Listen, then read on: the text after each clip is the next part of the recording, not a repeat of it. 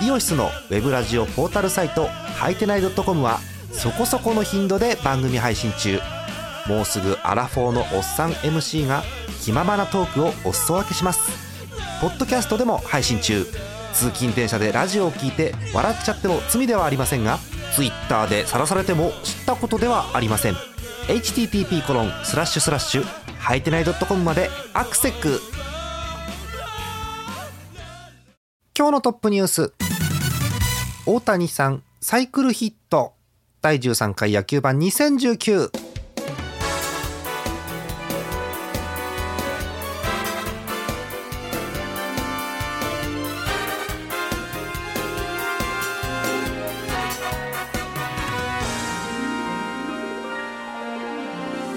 6月16日日曜日の夜でございます。皆さんこんばんはジャーマネです。え今夜のお相手もひくらさんです。よろしくお願いします。よろしくお願いします。さあトップニュース参りましょう。大谷さんサイクルヒットということでございました。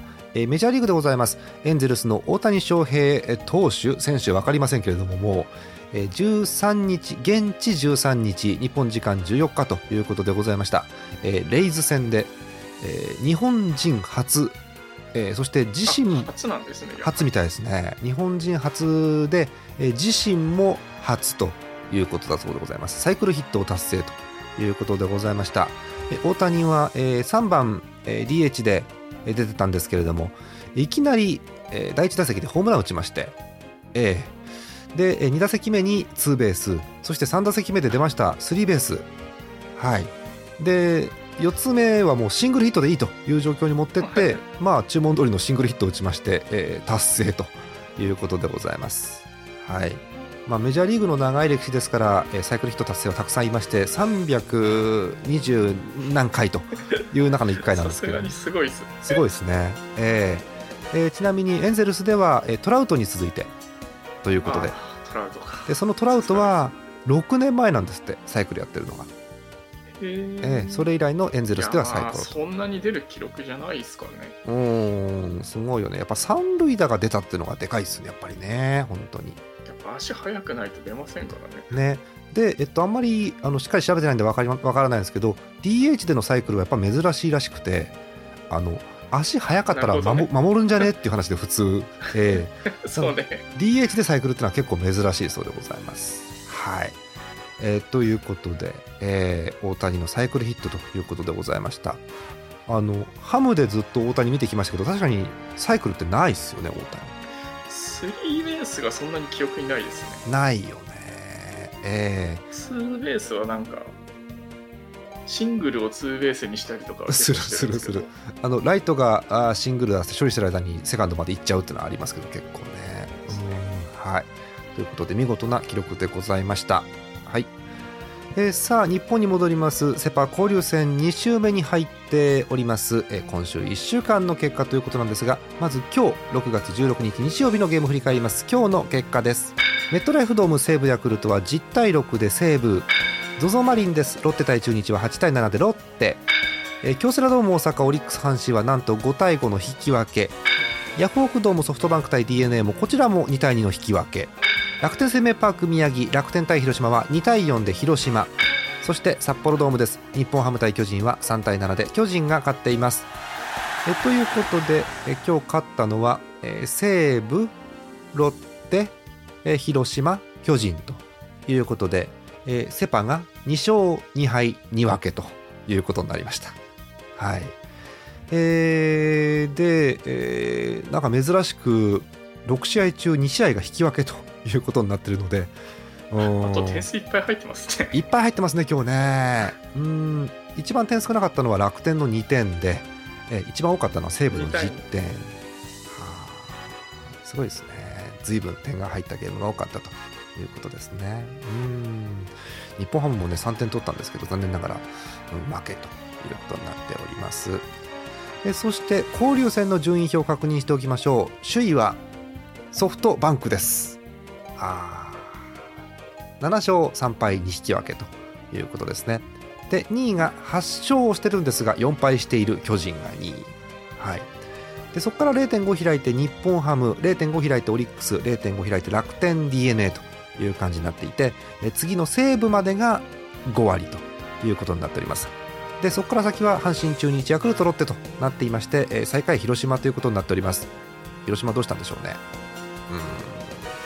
広島どうしたんでしょうね。ねなんか噛み合ってないかなって感じしますよね、うん、日本ハムも広島とやって結構日本ハムに勝ちがついていたのでうーんなんかいつもと違うなという感じはしております。さあえ前半ですのでセ・リーグです。セ・リーグの順位表も改めて振り返ります。え首位は交流戦最下位の広島でございます。まだ首位です。はい。36勝27敗。貯金が9つに減っています。減って9つです。はあ、えー2位です。2位が巨人。35勝27敗。貯金が8つですのでゲーム差が0.5、うん、ああ、ついにそこまで。来ましたね。そしてその後ろ阪神です。33勝30敗。貯金3つ。巨人とは2.5ゲーム差。はい。えここからしばらく開いてますね。4ゲーム開いて d n a 2ゲーム開いて中日。2ゲーム開いてヤクルトということになっていますがまだまだ、えー前半戦中盤戦ということですからまだ分かりません。はい。そんな感じの順位表になってます。お便りいきましょうか、えーまず横浜ファンのこちらから、えー神奈川県にお住まいラジオネームイさんです。ありがとうございます。横浜ファンの方です、えー金曜日の結果いただいております。今週の交流戦 ZOZO での前半のマリーンズ戦は2勝1敗と勝ち越し。後半はヤフオクでのホークス戦です。1試合目なんと d n a が5年ぶりヤフオク白星、5年5年ぶり。いや、ええ。まあでもね、ヤフオクドーム、マジで勝てない。勝てない勝てない。わかるわかるわかる。えーと今永地元の福岡で千賀とのエース対決に勝利。ヤフオクで千賀に勝った嬉しい。これは嬉しいね確かにね。これは嬉しい。ねわかる。なんか、あれなんですよね。うん。あの、ソフトバンクが結構、ホーム強い、あの、どこでも強いんですけど、どこでも強いよ。あの、ホームに強くて、あで、地方球場に弱いんですよ。ー。あそうなんだ。うん。そんなデータがあるんですね。その強いヤフオクで勝ったんだ。それは嬉しいねじゃあね。あー。そうですね。はい、えー柴田が先制ソロホームラン。外の満塁ホームランと得点、えーホークス打線も松田に2本のアーチを浴びるなど花火のように打ち上がる中投手が持ちこたえて5対4、はあ。えー今永6回3分の23失点。ナイスピッチでしたね三島エスコバーパットン将軍ナイスホールドです。9回山崎康明今日は落ち着いてナイスセーブドキドキでしたがということですね。え 15日は宇宙人伊能の先発です。DH なので今日の試合は打つ方はないけどしっかり抑えて日本シリーズの借りを返してもらいましょう。絶対勝つぞベイスターズ。という、えー好調横浜のお便りいただいておりました、はい、ですがえこれ金曜日の試合なんですけどえ先ほど収録直前にメールが来ましてえもう1通ラジオネームはい E さんから、昨日の15日の敗戦これ土曜日ですね。土曜日の敗戦でプロ初5戦敗とのことでなんともはや。あらまあ。確かこの前通算4000勝を達成したばかりだったはずなのに。えとりあえず今日16日は負けずに引き分けこのホークスとのカードは1勝1敗1分けの5分で完了えー次はいよいよハマスタでのファイターズ戦です。お天気心配ですが絶対勝つぞベイスターズと。いうことで後半の意気込みよりもですねあのプロ初5戦敗っていうのが強烈で何も入ってこないんですけれども、えー横浜プロ初の5戦敗だそうでございます。はい。でえっといろんなプロ野球チームありますけどもプロ野球史上初の5戦敗のチームということになっておりまして横浜自体が、えっと、リーグが2、まあ、セ・リーグ、パ・リーグで2つですけど2つになってからできたチームなんですけどもともとの1リーグ制だったチームより先駆けて5戦敗をしてしまったということだそうでございます。あーという感じですけどもね、まあ、そんなちょっとあまり嬉しくない記録もあるんですがただあのさっきのお便りの最後ですよね。ホークスとのカードで1勝1敗1分けの5分ってすごいですよねこれ、はい。まあ、ホークスも調子悪い時はこんな感じではあるんですけどうんよく持ちこたえたなということですよね。はい。でそんな調子の横浜が今度ファイターズ戦ということなので、えーお手柔らかにお願いしたいなと思っております。はい。そうですね。うん。はい。えーもう一ついきましょうか。ヤクルトファンから、えー秋田県ラジオネームヌルポーショウさんです。ありがとうございます。えー、と1週間のヤクルトの結果いただいております、えーまず楽天との3連戦でございました。いきます。1試合目。1対3で楽天。あら負け投手原。えー原は試合を作るも打線が振るわず。1点じゃ厳しいよね。うん。2試合目4対7で楽天。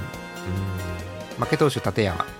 立山が久しぶりの先発もなかなか厳しい試合展開でしたということですね。3つ目。11対3でスワローズ。スワローズ勝ちました。8回9回の攻撃をできたらもっと勝てる気がする。ね。いい時のやつがいつも出ればねと思うんですよね。わかります。えそしてカード変わりまして西武との対戦です。1試合目。1対11で西武。負け投手ブキャナンえブキャナン襲われる。山賊恐るべし。本当怖いよね。軽く？あの、うん。定期山賊襲来っていうのすごい好きなんです。よ 山賊襲来するよね本当にね。うん。軽く11点ぐらい取ってきますからね。はい。2試合目。6対5でスワローズです。えー勝ち投手マクガフ西武が石山についています、えーこの試合は好投した石川に勝ちをつけたかった。そうですよね、うん、ただクロスゲームものにしています。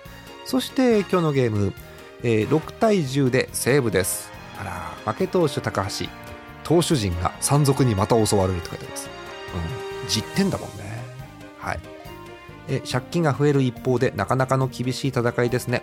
なんとか頑張って今は耐えてほしいということでファンから見ても我慢のタイミングかなということですよね、まあただ相手が好調楽天でしょ？うん。で山賊西武でしょ？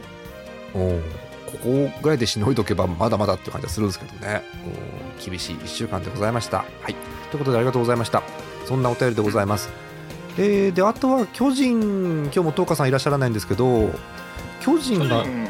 結構調子いいですよね、いいですね。見てるとねあのあの選手、えっと、若林っていう、うん、2年目の選手があのスイッチヒッターなんですけどすんごい活躍をしておりましてその辺が起爆剤になってるかなというのとあの私としてはセンセーショナルな1番亀井というですねすごい打線がありまして、えー順調に巨人が勝ってるということですよね。であのこれ言っちゃうと私も悲しいんですけどあの山口俊とね菅野にやられましたからハムは今週うんという感じがしております。はい、えーあとはまあさっきお伝えした通りカープの調子が悪いなということであのなんでしょうセ・リーグ他のチームとしてはできるだけカープをね起こさないようにちょっと起こすとねこの前みたいなことになりますから柔軟連勝とかなりますからね。はいということですがカープファンはちょっと心配をしているかなというところでございます。えということで、えー短く、えーまとめてしまいましたが セ・リーグの模様をお伝えいたしました。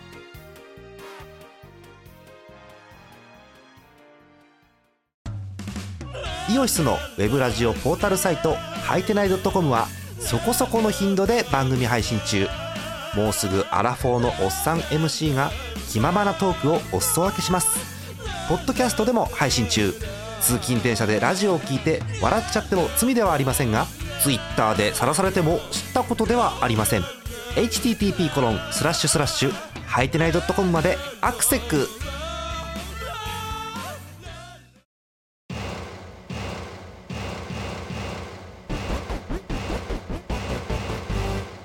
あっという間に後半はパ・リーグでございます。パ・リーグの順位表を振り返りましょう。首位は楽天です。35勝28敗。貯金が7つということでお見事ですよね。うん。2位が2チームです。ソフトバンクと日本ハム。並んでおります。34勝28敗。貯金が6つ。楽天とのゲーム差はたったの0.5です。ですので3チームが団子状態。2.5ゲーム離れて西武貯金1位。2.5ゲーム離れてロッテ2.5ゲーム離れてオリックスということで2.5ずつ、えー均等に差が開いております。そんな感じです、えーお便り簡単なのを1通だけいきましょう。北海道ラジオネームゼスアット農家さんにチャームファンの方いつもありがとうございます。久々に負け越しいけそうな先発がいけないとどんどんダメになりますねというシンプルなお便りありがとうございます、えー今週の日本ハムをちょっと振り返りたいと思うんですけれども、えーまずカープ戦3つございました。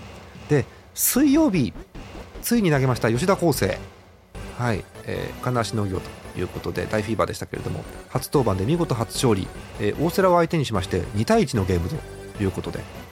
あれ吉田康生うまいこと5回まで投げさせてその後後ろつなぎましたね。うん。なんかもうね、うん。みんな必死だった。みんな必死だったよな日ね。普段よりね優勝決定戦みたいなねこう気合の入り方をしててね。そうそう。なんだろう。気の毒だった。うん、気の毒だったね、なんか吉田が1点差リリードしてるもんだから、こうなんか勝ちを消しちゃいけないっていうね、変なプレッシャーがいっぱいかかってた感じがします。はい、まあえー。ですよね。あのもっと打ってやれよって話本当そう。本当そう。チ まあャンスは潰してたんで。ね。うんまあ大瀬良が相手とはいえもう少しチャンスはあったかなという感じがしますよね。はい。でカープ3連戦なんと負けませんでした。2勝1分け。ああ絶好調ですね。はい。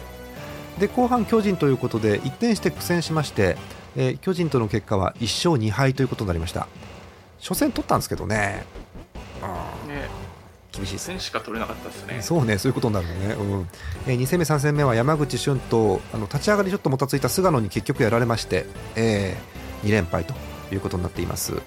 えー好材料ですけれども、ワンボーロンが慣れてきた感じがします。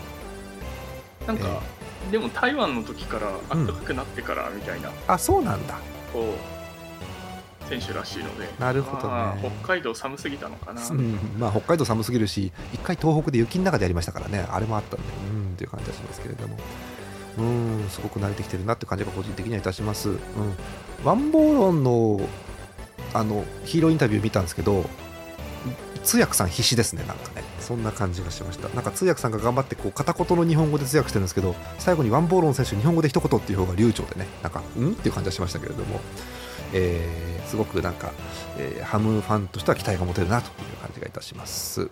えー個人的にはハムはその辺かなと思うんですけど、ひっくらさん、なんかあの1週間見て、ハムとかパ・リーグとかで何か印象に残ることとか話したいことなんかあります、1週間1週間見てまあなんかうんパ・リーグ強いなぐらい、パ・リーグ強いな って感じしますよね。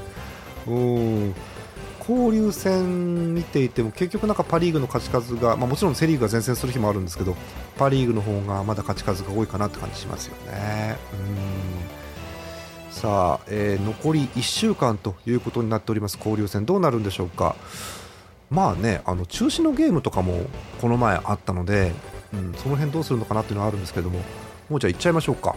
はいえー明日月曜日なんですけれども普通野球がないんですがあの中止になった影響で試合が1試合ございます。あそうですね。雨天で流れましたね。流れたのがあるんです。ご紹介しましょう。6月17日月曜日の試合です。ZOZO マリンです。ロッテ対中日の試合が予定されております。先発は中村対ロメロということで、えーどんな感じの投げになるんでしょうか、えープレーボールは千葉時間の6時15分ということになっております。せっかくですから通常通りの火曜日もご紹介しましょうか、えー火曜日6試合ご紹介します、えー神宮球場はヤクルトソフトバンク、えー名古屋ドームは中日対西武、えー地方球場倉敷です。阪神対楽天。マツダスタジアム広島対ロッテ。東京ドーム巨人対オリックス。そして横浜です。d n a 対日本ハムということになっております。すべてのゲームが6時プレーボールです。はい。えー、ということで、えーハム的にはさっきお話があった d n a とということですのであ d n a は d n a でやだなという感じがしますよね。うん。はい。という感じでございます。えー次回の野球版なんですが、1週間後、6月23日を予定しておりますけれども、これ見るとですね、6月23日日曜日、すべてが今回もデーゲームということに日曜日になっておりますので、えお便りの締め切り、どうしようかな、9時でいいのかな。はい。時いいですかね。9時にしましょうかね、え9時ということでいただければと思います、え各球団関係のファンの方のお便り。あとは野球に興味ない方でも結構です。お便り何でもお待ちしております。お便りはすべてジャーマネドットコムの野球版特設投稿フォームの方からお送りください。たくさんのお便りお待ちしております。えーこれちょっとハムの試合だけ見ようかと思うんですけどえー火水木が d n a なんですね。